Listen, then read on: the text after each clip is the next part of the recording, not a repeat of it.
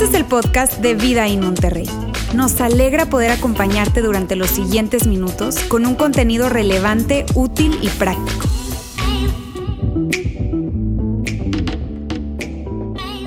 ¿Qué es eso que escuchamos y vemos en la cultura, en la sociedad? Que nosotros como iglesia deberíamos estar hablando acerca de eso. ¿Hay algo que, que tenga Dios que decir con respecto a eso? ¿Hay algo que nuestra fe diga con respecto a los diferentes temas? Y, nos tomamos, te digo, un tiempo para, decidir cuáles son esos temas que debemos de estar eh, abordando. Y la verdad es que entre los diferentes campus a veces la respuesta puede ser un poco diferente. Generalmente estamos alineados, pero a veces por la etapa de vida que está viviendo cada campus, puede alguien que diga, eh, ¿sabes qué? Creo que ese tema ahorita para nosotros no. Ahorita no es tan, tan relevante. Ahora, ¿por qué hacemos todo ese esfuerzo? ¿Por qué nos tomamos horas y horas de planeación? Porque queremos ser relevantes, queremos eh, eh, eh, trabajar para ser cada vez más relevantes, ser percibidos como una iglesia relevante, no una iglesia cool, lo cual está padre, sino una iglesia relevante, que cada vez que tú vengas a este lugar, tú puedas llevarte algo útil, algo práctico para tu vida y que tú salgas aquí, de aquí inspirado y que salgas desafiado. Por eso es que hacemos eso. Y durante los últimos meses estábamos platicando acerca de qué es eso de lo que debemos hablar y cada vez más y más surgía este tema de salud mental. Cada vez más era, presente la necesidad inmediata, la urgencia de hablar acerca de todo esto que tiene que ver con salud mental. Y, y, claro que en muchos lados se está hablando acerca de eso, en las escuelas, en las universidades, en la radio, en la prensa. Hay talleres, conferencias, seminarios que, están hablando de salud mental y, cuando uno ve casos de personas famosas, atletas, artistas, empresarios que, deciden tomarse un tiempo para, lidiar y enfrentar este asunto de salud mental, dice uno, claro que es muy relevante, es sumamente relevante. Y vemos casos como, el de Simone Biles, esta, esta, gimnasta olímpica de Estados Unidos, que en medio de, de las Olimpiadas dijo, ¿saben qué? No voy a competir. Y la gente criticando y diciendo, ¿cómo es posible? Entonces, ¿para qué va? Pero ella dijo, ¿saben qué? Yo tengo un asunto de salud mental y yo quiero dar pasos hacia atrás. Vemos casos como el de una chica que se apellida Osaka, que es, que es tenista profesional buenísima, ha ganado eh, eh, grandes torneos y ella también decidió hacer un lado la competencia para atenderse en sus temas de salud mental. Entonces, por supuesto que, que, este tema de salud mental es muy, pero muy relevante y por eso es que estamos hablando acerca de eso. Por eso es que estamos hablando aquí en la iglesia acerca de eso. Y cuando, cuando uno ve que, que es un tema que, que tiene tanto peso, definitivamente uno dice, oye, tenemos que abordar ese tema, tenemos que hablar acerca de eso. Cuando uno ve las estadísticas, que son tan abrumadoras, que son tan difíciles, que son tan impactantes y que vinieron a agudizarse con la pandemia, uno dice, sabes que tenemos que hablar acerca de este tema. ¿Qué es lo que tiene que decir nuestra fe con respecto a eso? ¿Qué es lo que tiene que decir Dios con respecto a eso? Hay principios que podamos aplicar. Y por eso estamos hablando acerca de este tema. Yo quiero compartir contigo unas estadísticas para seguir construyendo el por qué es necesario que hablemos de este asunto acá en la iglesia. Mira estas estadísticas. Estas son estadísticas recientes de diciembre del año pasado. Encuestas que hicieron en, Estados Unidos y en Latinoamérica y llegaban a esta, a esta conclusión. 45% de los adultos se sienten solos. No aislados, porque aislados estuvimos durante la pandemia, ¿verdad? Pero solos, tú puedes estar hoy aquí entre un montón de personas y te puedes sentir completamente solo. 45% de los adultos está experimentando eso. 19% de las personas adultas en México presentan ansiedad severa. 19% de los 128 millones de habitantes. Otra estadística, 46% de los adultos se sienten deprimidos, desganados, no disfrutan de la vida batallan para levantarse. 45% sufre de mala calidad de sueño. En México, 45% de los adultos padece de mala calidad de sueño. ¿Cuántos de ustedes duermen bien? Levanten la mano. Bien poquitos. 45%. O sea, casi la mitad de la gente en México sufre de mala calidad de sueño. Eso explica muchas cosas, ¿verdad? Continúa. 50% se sienten quemados y no es que estén ardiendo, no es que tengan calentura, no, se sienten quemados, abrumados, rebasados, que, que no pueden operar. que es demasiado lo que traen encima. 50% de las personas se sienten así, imagínate. El suicidio es la segunda causa de muerte entre jóvenes entre 15 y 29 años. La segunda causa de muerte. Esto es una pandemia en sí, amigos. La segunda causa de muerte, el suicidio. Cuando la gente decide y dice, ¿sabes qué? No tiene caso vivir. Lo mejor que puedo hacer es huir. Lo mejor que puedo hacer es quitarme la vida y dejar de existir. Qué cosa tan tremenda. Uno de cada cinco jóvenes sufre algún tipo de afección mental y 51% de las personas adultas se sienten ansiosas. Eso es lo que estamos enfrentando, eso es lo que estamos viviendo. Y en el Foro Económico Mundial, en Davos, Suiza, se habló acerca de diferentes temas y obviamente salió el, tema de salud mental. Y, y se decía que 93% de los países se hizo un estudio y, el 93% de 187 países decían que en los últimos tres años ellos habían sido rebasados en su servicio crítico de salud mental, estaban rebasados en los últimos tres años. Y la pandemia vino a agravar esto más y más y más. Y vemos desórdenes alimenticios, anorexia, bulimia, ansiedad, depresión.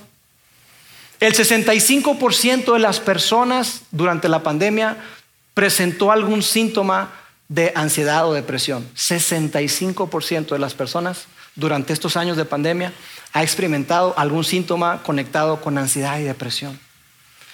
Y de esas 187 eh, eh, países en ese foro económico mundial, hablaban de que, de que la depresión se va a convertir en el 2030 en la principal causa de discapacidad algo asociado con temas de salud mental se va a convertir en la primera causa de discapacidad por encima de muchas otras cosas. En México se dice que, va a ser en los siguientes años la segunda causa de discapacidad, la depresión. Entonces es un tema muy fuerte, es un tema que, que vino para explotarnos en la cara de alguna manera, aunque se tenía tiempo hablando, pero la pandemia lo aceleró demasiado. Y aunque la salud mental es, algo que, cada vez está más en la boca de todos nosotros y lo escuchamos y leemos acerca de eso, pareciera que aunque está presente es un tema cada vez más difícil y en lugar de ir disminuyendo, va en aumento. Cada vez más son las personas que están experimentando algún tipo de afección de salud mental. Cada vez son más las personas que tienen algún tipo de trastorno relacionado con la salud mental. Y aunque es un tema, digo, que cada vez se habla más, es más conocido, hay muchos estigmas todavía alrededor de él. Hay muchísimos estigmas alrededor. Pareciera que es un tema que, que sí está y cada vez más presente, pero, pero hay muchas cosas, mucho desconocimiento y, y, muchas cosas alrededor que, que, tú y yo hemos experimentado y que hemos vivido y que, y que lo han estigmatizado. Mira, en mis tiempos, cuando yo era joven, allá por la edad de primaria, cuando yo estaba en primaria, Recuerdo que hablar que una persona iba al psicólogo o iba al psiquiatra era hablar de una persona loca.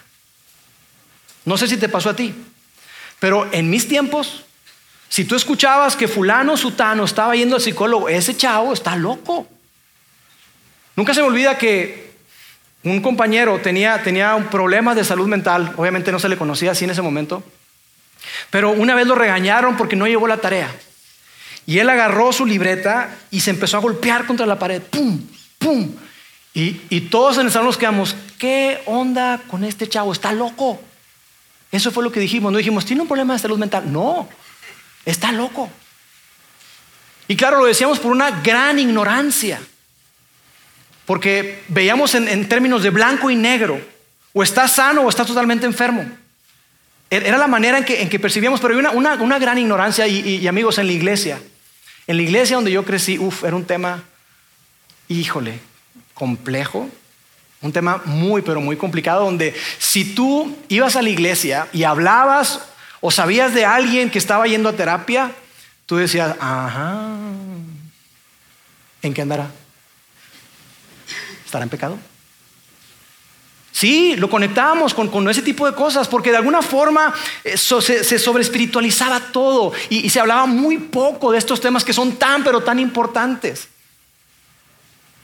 Si alguien iba a terapia, si alguien iba con un psicólogo, lo veían como raro. Entonces lo que uno percibía o interpretaba en, en, ese momento era que e, e, esa gente que iba a la iglesia tenía toda su vida en orden. Así que si tú traes un problema, hasta que te das cuenta que no, que su vida también estaba en desorden, igual que la tuya. Y sin quererlo, porque yo, yo, no quiero juzgar para nada, pero creo que sin querer, o al menos la manera en que yo lo pude interpretar durante mucho tiempo, fue de la siguiente manera. Dios es bueno, tú eres malo, esfuérzate más. Dios es bueno, te ama y quiere lo mejor para ti, pero ¿sabes qué? Tú estás lejos y tú tienes muchas broncas, así que, hey, Échale ganas, esfuérzate más. Hay algo que tú puedes hacer. Hay algo que debes de hacer. ¿Estás en pecado? ¿O qué onda contigo? Esfuérzate más, ora más, lee más, ten más fe. ¿Sigues estando con problemas de salud mental? ¿Sigues con broncas? Eh, te falta fe. Y no sé cuál haya sido tu experiencia en la iglesia. Pero yo creo, y aquí estamos convencidos, que la iglesia debe ser percibida como el lugar donde la gente que está lastimada, herida, rota, puede correr hacia ese lugar, no huir de ese lugar. La iglesia debe ser ese lugar donde la gente que está herida, rota, lastimada, sabe que puede ir y que va a ser bien recibida. La iglesia debe ser el lugar donde la gente experimente gracia y amor de parte de Dios y de parte de la comunidad. De parte de cada uno de nosotros, la iglesia debe ser ese lugar donde la gente entienda que todos tenemos broncas, todos tenemos problemas, todos tenemos situaciones, pero no estamos solos. Dios está con nosotros y eso hace toda la diferencia al mundo. La iglesia, estamos convencidos que debe ser conocida por lo que está a favor y no en contra. La iglesia debe ser el lugar más seguro para hablar de cualquier tema, incluida la salud mental. Absolutamente de cualquier tema, especialmente temas difíciles como la salud mental. Nosotros anhelamos y creemos eso. Que la iglesia debe ser ese lugar, ese refugio donde la gente experimente gracia y verdad. Que la gente pueda experimentar la gracia, el amor de Dios que ofrece y la verdad de Dios que trae libertad a cada uno de nosotros. Y que eso se vive y se experimenta cuando estamos en comunidad. Eso es lo que nosotros creemos. Y por eso es que estamos haciendo esta serie, amigos. Por eso es que nos vamos a tomar las siguientes semanas para hablar acerca de este tema que es tan, pero tan relevante. Entonces, para ponernos a todos en la misma página, hablemos de salud mental. ¿Qué es la salud mental? ¿Qué entendemos por salud mental? Y para eso quiero que veamos una definición de la Organización Mundial de la Salud con respecto a eso y, cómo, cómo lo define. Y lo define de la siguiente manera. La salud mental es el estado de bienestar en el que el individuo se da cuenta de sus propias capacidades, puede hacer frente a las tensiones normales de la vida, puede trabajar productiva y fructíferamente y es capaz de hacer una contribución a su comunidad. Eso es salud mental. Un estado de bienestar. Es, es estar bien, bienestar.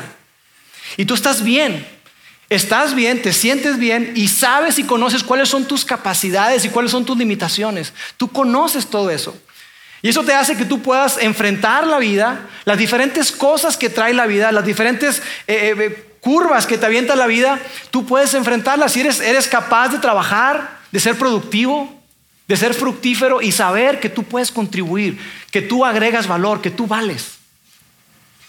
Eso es lo que es la salud mental. Y la Organización Mundial de la Salud dice que es imposible tener salud sin la salud mental. Hoy tú y yo lo vemos como algo obvio, lógico, pero hace años no se veía así. Es imposible que tú digas que estás sano, que estás saludable, si tú no tienes salud mental. Así que imagínate lo importante que es este tema. Ahora, cuando hablamos de, los diferentes trastornos de salud mental es súper amplio y yo no soy psicólogo, los psicólogos y, la OMS hablan de diferentes tipos de, trastornos de salud mental que van desde la esquizofrenia, la bipolaridad, eh, eh, eh, comportamientos obsesivos compulsivos, narcisismo, falta de límites, falta de una empatía total hacia la gente, estar totalmente como desenganchado de la realidad. Y la lista sigue y sigue y sigue. Es muy, pero muy amplia. Por eso es que, eh, las diferentes organizaciones tratan y abordan esto, este tema de salud mental desde un enfoque multidimensional. O sea, hay que entrarle por diferentes lados. Y hay diferentes cosas que tú y yo podemos hacer. Definitivamente hay muchas cosas que se pueden hacer y donde dicen, ¿sabes qué? El gobierno tiene que involucrarse, la sociedad civil tiene que involucrarse, las diferentes esferas de gobierno y, y hay mucho que se puede hacer. Y hay un enfoque multidimensional. Pero amigos, nosotros como iglesia no pretendemos tener respuesta y capacidad profesional para todo ese tipo de asuntos. No la tenemos. No tenemos la capacidad profesional. Te digo, yo no soy psicólogo. ¿Tenemos psicólogos aquí en el staff? Sí, hay psicólogos. La chica que estaba aquí, Soraya, es psicóloga y es buenísima. Y hay gente muy preparada, desarrollada, pero yo que soy pastor, yo no soy psicólogo. Y no pretendemos que nosotros tengamos la capacidad profesional para abordar esos temas, pero lo que sí sabemos es que todos esos problemas de salud mental apuntan a una necesidad mucho más profunda en el ser humano. Hay una necesidad muy, pero muy profunda que está en tu corazón, que está en mi corazón y que llega no solamente a nuestro corazón, sino hasta la mente. Y que afecta todas nuestras esferas de la vida. Y puede que tú veas este, esta definición de salud mental y puede que tú hoy digas, mira, la verdad es que viendo esa definición yo no me siento muy, así como que muy sano, Lauro, gracias por decirme, ¿verdad? Yo estaba también en mi ignorancia y viniste tú a decirme esta declaración y comparado con eso, yo no me siento muy sano, que digamos. Y quizá tú hoy digas, mira, la verdad es que yo estoy atravesando por diferentes cosas, he experimentado ansiedad, he experimentado depresión, no sé, hay diferentes cosas que estoy viviendo.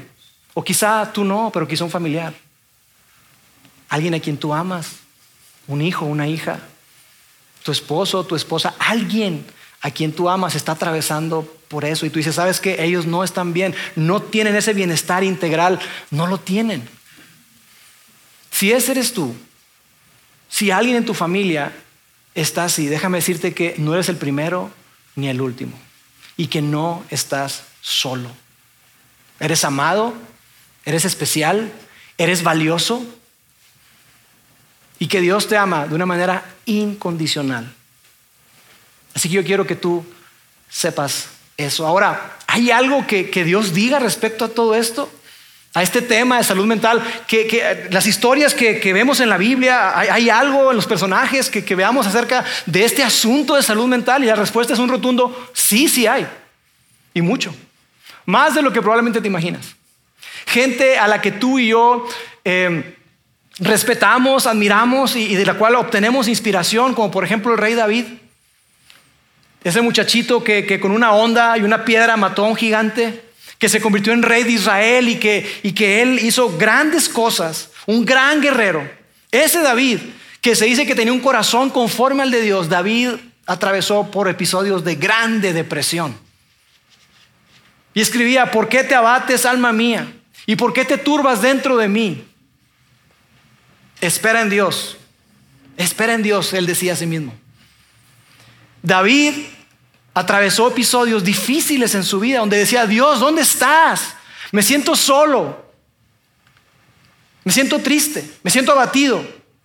David, David, el famoso rey David, Elías, un gran profeta de Israel, después de una gran victoria fue y se escondió en una cueva con ganas de dejarse morir. Y tú dices, ¿cómo? Pero pues no el gran profeta, sí, él. Los discípulos atravesaron momentos de, de mucho miedo, de, un miedo y una ansiedad que los paralizó. Y de todos ellos, tú y yo podemos obtener grandes lecciones. Nuestra fe tiene mucho que decir respecto a eso. Y yo lo que quiero hacer hoy para sentar las bases de, esta serie, porque acuérdense que hoy, como estamos arrancando, es, es, la introducción a la serie, hoy yo quiero que veamos una conversación. Una conversación que, tiene todo que ver con esto que estamos hablando de salud mental y que, es una conversación que tuvo Jesús con sus discípulos. Una conversación muy, pero muy emotiva. ¿Por qué? Porque Jesús se iba a ir. Jesús estaba despidiéndose de alguna manera y diciéndoles lo que iba a venir a sus discípulos y Él está ahí diciéndoles, yo sé que, lo que viene, mira, vienen cosas muy difíciles para mí. El Hijo del Hombre, o sea, hablando de Él, yo voy a ser traicionado. Y por uno de ustedes, les dijo Jesús, que yo, Sí, uno de ustedes me va a traicionar. Y voy a ser apresado, voy a ser golpeado y eventualmente me van a quitar la vida. Pero voy a regresar. Y está ahí diciéndoles que, se iba a ir, pero que, pero que no les iba a dejar, a dejar solos. Entonces yo quiero que tú y yo veamos esa conversación. Vamos a ver esa conversación que tuvo Jesús y que nos va a ayudar, te digo, a sentar cuáles son esas bases de lo que Él tenía para ellos. Y en medio de esa conversación, donde les dice que, que, se va a ir y que lo que él iba a enfrentar era muy difícil y lo que ellos iban a enfrentar también el día de mañana iba a ser muy, pero muy complejo, porque ellos iban a perder familiares, amigos y eventualmente perderían la vida.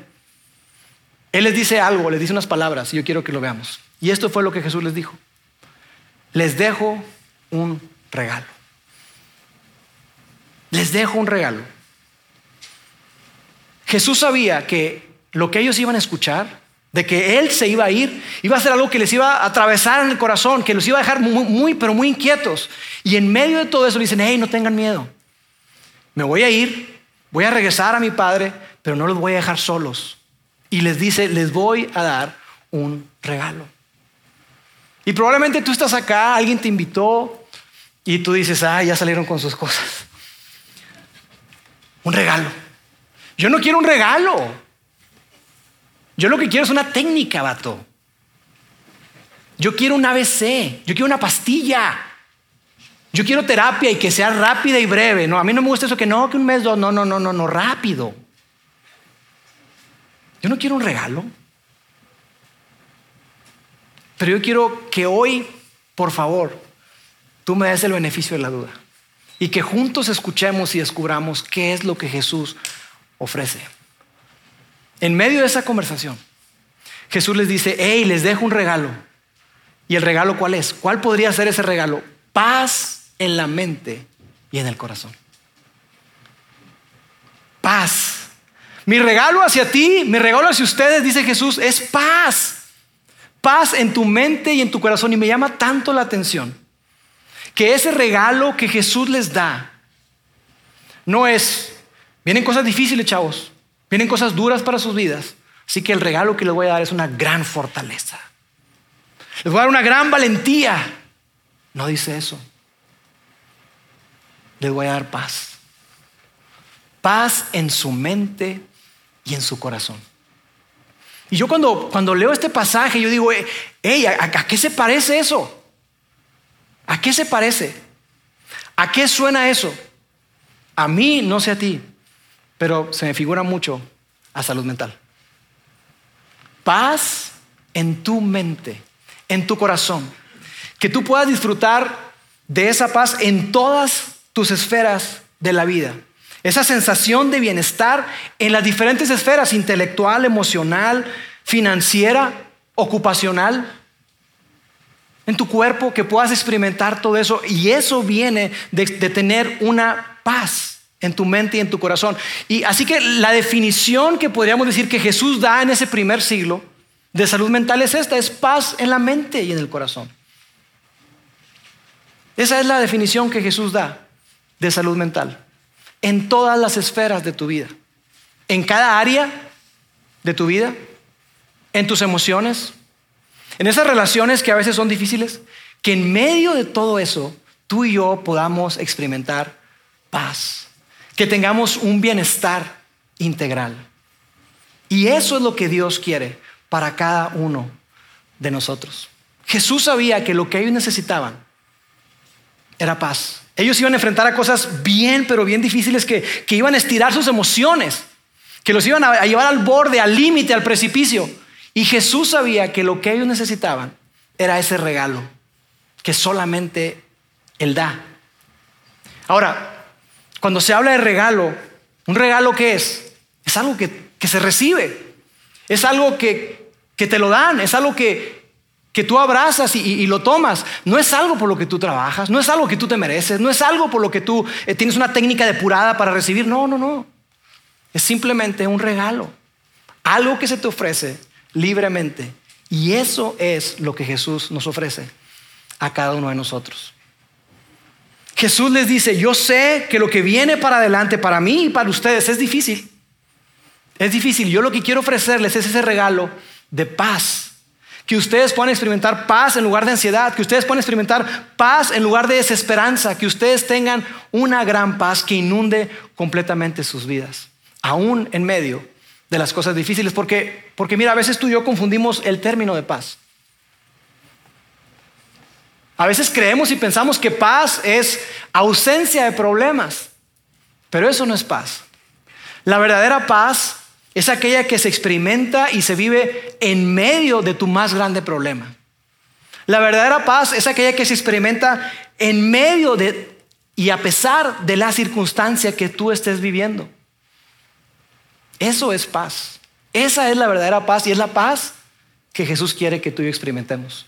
Y después continúa y dice así, les dejo un regalo, paz en la mente y en el corazón y la paz que yo doy es un regalo que el mundo no puede dar. Esa paz que yo te doy, nadie más te la va a ofrecer. Hay una paz del mundo, sí. Hay una paz que el mundo te ofrece, pero como la paz que yo te doy, esa nadie te la puede dar. Es una paz perfecta, una paz completa, una paz absoluta que nadie más te puede dar. Solamente Jesús te la da. Oye, pero este, ¿hay paz en otra parte? Sí, sí hay paz en otra parte. ¿Sabes cuál es esa paz? Esa paz que tienes cuando tienes más. Esa paz que, tienes cuando, cuando tienes una gran cuenta del banco, esa paz cuando tienes un gran carro, cuando cambias de casa, cuando tienes una esposa perfecta, cuando tienes unos hijos perfectos y una suegra perfecta. Y ahí se acabó todo, ¿verdad? Lo demás como que dice, sí, sí, check, check, check, suegra. Ah, no, no es cierto. Amamos, amamos a las suegras.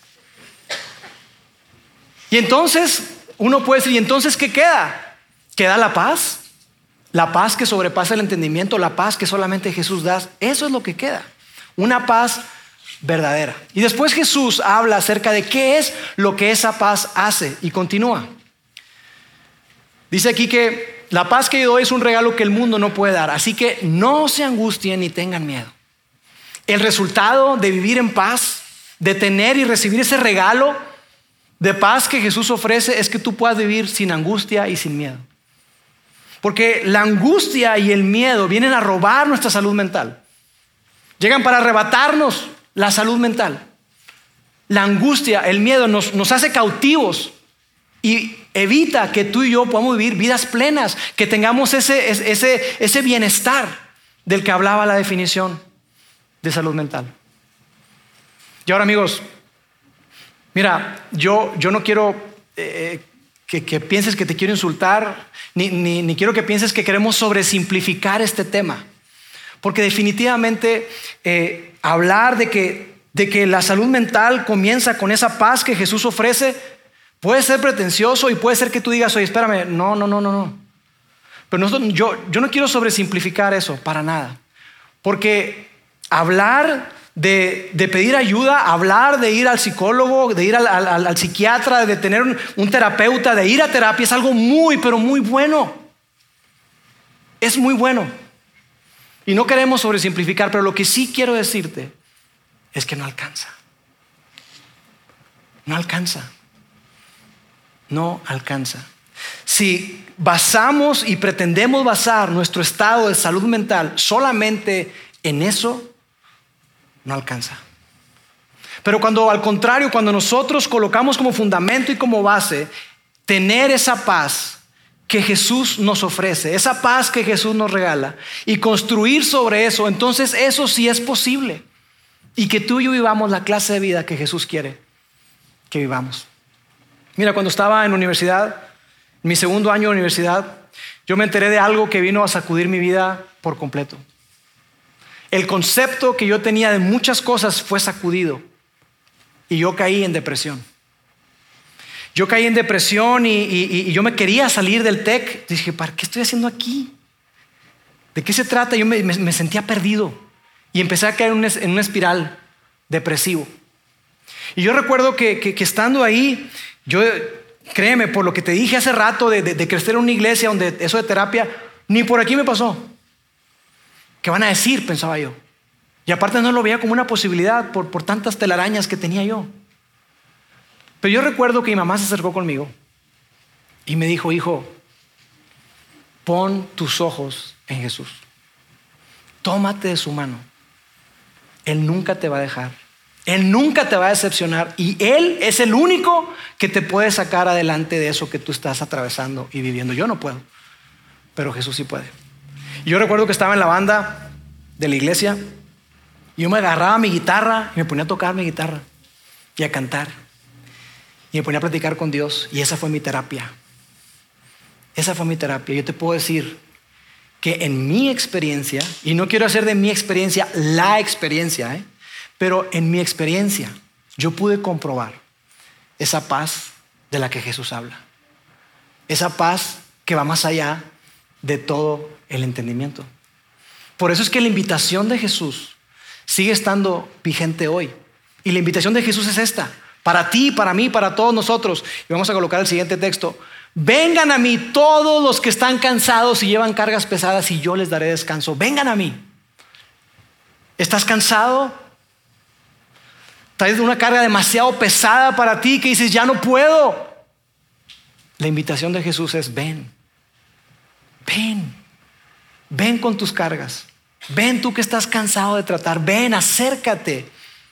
Y en mí vas a hallar verdadero descanso. Yo lo pude comprobar. El apóstol Pablo, ese famoso hombre que, que estuvo plantando iglesias o fundando iglesias en el mar Mediterráneo, todo alrededor del mar Mediterráneo, él lo pudo vivir y experimentar. Yo quiero que veamos qué fue lo que él escribió. Él escribió lo siguiente. Y la paz de Dios, esa paz que nadie puede comprender, cuidará sus corazones y sus pensamientos en Cristo.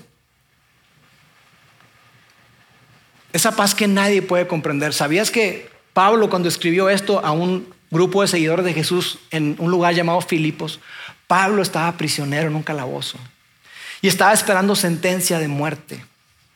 ¿Cómo es posible que un hombre que está esperando sentencia y que está en un calabozo húmedo, oscuro, que diga la paz de Dios, esa paz que nadie puede comprender, definitivamente nadie la puede comprender. Alguien diría, ese cuate está loco. ¿Cómo puede hablar de paz en momentos como esos? Pero sabes que eso es lo que Jesús hace contigo y conmigo cuando recibimos su regalo. Una paz que nadie puede comprender. Y en el original griego esta palabra cuidar es guardar, es, es montar guardia, de esa guardia pretoriana de los soldados de élite y estar ahí fuertes en la puerta para que nada pueda entrar. Eso es lo que está detrás de eso. La paz de Dios cuida tu mente y tu corazón, de tal manera que nada pueda moverte. No significa ausencia de problemas, pero significa que cuando vienen problemas, vienen necesidades, vienen luchas a tu mente y a tu corazón, tú sabes que tú no estás solo y eso revoluciona la manera en que tú y yo reaccionamos. Esa es la paz que Dios quiere que tú y yo experimentemos. Esa es la clase de paz que Dios quiere que tú y yo vivamos. Es como ese guardia militar que está cuidando a cada uno de nosotros. ¿Sabes? Yo creo en esas palabras de Jesús. Les dejo un regalo. Paz en la mente y en el corazón. Y quizá tú estás hoy acá y dices, oye, pues prometer no cuesta nada. Decimos los mexicanos que de lengua nos echamos un taco. Quizá tú estás hoy y dices, oye, pues sí, suena bonito, ¿verdad? Pero, pero ¿con qué lo validas? ¿Con qué lo respaldas? Lauro, tú me hablaste de tu experiencia, pero esa es tu experiencia. Pero ¿cómo puede estar seguro de que eso es verdad? Yo lo creo. Porque cuando una persona predice su muerte y tres días después, y, predice su resurrección y tres días después la cumple, tú le crees todo lo que esa persona te diga. Y Jesús validó sus promesas y sus palabras, cada una de ellas la validó, ¿sabes cómo? Con su resurrección. Eso es lo que hace que cada cosa que tú y yo enfrentamos, que cada promesa que, que recibimos de parte de Dios es un rotundo sí para ti y para mí. Y la promesa de Jesús está disponible para ti el día de hoy. Y lo que Él quiere es que tú y yo podamos recibir su regalo. Así que la pregunta está, ¿cómo la obtengo? ¿Cómo obtengo esa paz? ¿Cómo hago para obtener esa paz? Simplemente Recibiéndola. Cuando tú estás consciente de que tú estás en paz con Dios por medio de lo que Jesús hizo, no por lo que tú hayas hecho, no porque te portaste bien, no porque eres una persona generosa, no porque tratas bien a tus hijos, no, no, no, no, no. Tú puedes estar en paz con Dios y estás convencido de que estás en paz con Dios por lo que hizo Jesús, por ti y por mí en la cruz. Entonces, tú puedes estar en condición para recibir la paz de Dios. Paz con Dios y paz de Dios. Pero sabes, es un regalo. Es un regalo. Imagínate que, que yo estuviera hoy aquí y sacara, porque no traigo, pero que sacara una tarjeta, un gift card de Starbucks o de Home Depot o de Target o lo que te guste. Y si yo te dijera que esa tarjeta de regalo tiene 100 dólares, ¿qué tendrías que hacer para obtenerla? ¿Qué tendrías que hacer? Aquí está la tarjeta, ¿quién la quiere? ¿Qué tendrías que hacer? Levantarte de tu lugar y venir aquí y obtenerla. Tú tendrías que tener la confianza suficiente para levantarte de tu asiento y venir y tomar esa tarjeta. No es que tú le hayas echado dinero, no dependió de eso, porque el dinero ya se lo habían colocado. No dependió de ninguna otra cosa. Dependió de que tú decidiste recibir esa tarjeta de regalo y aceptarla, tomarla y después vas y la ejerces. Lo mismo pasa con la paz de Dios, contigo y conmigo. Esa paz, ese regalo que tenemos a través de Jesús, es algo tan sencillo que es como yo descansar en esta silla y poner todo mi peso ahí. Yo estoy descansando acá mis 88.5 kilos. Los estoy descansando porque yo confío en que esta estructura metálica aguanta mi peso. Bueno, Dios quiere que todo tu peso, toda tu ansiedad, todo eso que, que te quite el sueño, Dios quiere que tú te relajes y que lo pongas a los pies de Jesús. Y Él te promete que experimentarás su paz. Por eso, amigos, hay algo que decimos acá frecuentemente, que, que no es porque queremos que suene pretencioso, sino porque estamos convencidos de que es una realidad y es lo siguiente. Seguir a Jesús hace que tu vida sea mejor y te hace mejor para la vida. Seguir a Jesús, convertirte en un seguidor de Jesús y vivir bajo su cuidado, bajo su amor, bajo su gracia. Seguir a Jesús que te ofrece su regalo de salvación, su regalo de paz y vida eterna. Seguir a Jesús hace que tu vida sea mejor y te hace un mejor esposo, te hace un mejor padre, te hace un mejor hijo. Te hace una persona que puede experimentar paz por encima de las circunstancias. Te hace que experimentes esa paz que va más allá del entendimiento en medio de situaciones como un cáncer. En medio de situaciones como cuando un esposo engaña a su esposa. En medio de situaciones donde un padre pierde a su hijo. Aún en medio del dolor, de la tristeza, de la soledad, Dios te promete que tú puedes experimentar su paz que va más allá de toda comprensión. Y amigos, hoy yo quiero terminar con algo muy sencillo. Siempre queremos que se lleven algo muy práctico, algo que sea útil. Y yo espero que, lo que les dije haya sido útil y haya sido práctico para sus vidas. Pero, pero quiero decirte que, que eh, tenemos una página, una página web donde tú vas a encontrar recursos que van a ser muy, pero muy valiosos para ti. Y lo que único que tienes que hacer es escanear ese QR o ir a la página web vidain.org diagonal salud mental. Y ahí hay recursos muy valiosos, cosas que tú puedes ver, cosas que puedes escuchar, cosas que puedes eh, eh, leer también. Recursos que te van a ayudar a que tú sigas trabajando en tu salud mental. Pero recuerda que en la puerta, en el umbral de la salud mental, está que tú y yo podamos tener paz con Dios para experimentar la paz de Dios. Bien, ahí está ese, ese QR, tómenle foto y permítame orar para cerrar este tiempo y la banda va a pasar para tener una última canción que yo espero que también sea inspiración para sus vidas. Dios, te doy gracias. Gracias, Padre, porque tú nos recuerdas hoy de una manera muy sencilla que tú nos prometes de tu paz. Esa paz que va más allá de lo que podemos comprender. Esa paz que necesitamos tanto cada uno de los que estamos acá. La gente que está viéndonos a través de nuestra transmisión online. La gente que está escuchando nuestro canal de podcast. La gente que está aquí hoy en nuestro auditorio en el campus Monterrey. Señor, te necesitamos. Necesitamos de tu paz. Nuestros hijos necesitan de tu paz. Oh Padre, hoy que, que venimos aquí con toda confianza, con toda seguridad, siendo vulnerables, diciéndote Dios, te necesitamos. Hoy queremos recibir el regalo de la paz que solamente tú das. Esa paz perfecta, completa, que el mundo no conoce y que el mundo no da. Señor, yo te doy gracias por cada persona que está acá. Te pido por sus luchas. A la persona que está en depresión, que pueda conocer que en ti hay libertad. La persona que está atravesando ansiedad, con miedo al futuro, que pueda saber que su futuro está en tus manos. Señor, a esas personas que, que no saben qué va a pasar el día de mañana y no saben si, si, si van a estar aquí, que se están cuestionando si vale la pena continuar, Dios, recuérdales que les amas. Recuérdales que son valiosos para ti, son tan valiosos que diste a Jesús tu Hijo. Señor, que todos los que estamos acá podamos entender lo ancho, lo profundo, lo alto de tu amor. Y que como iglesia seamos una iglesia que abraza al que está herido. Una iglesia que, que ama, una iglesia que arropa, una iglesia que acompaña.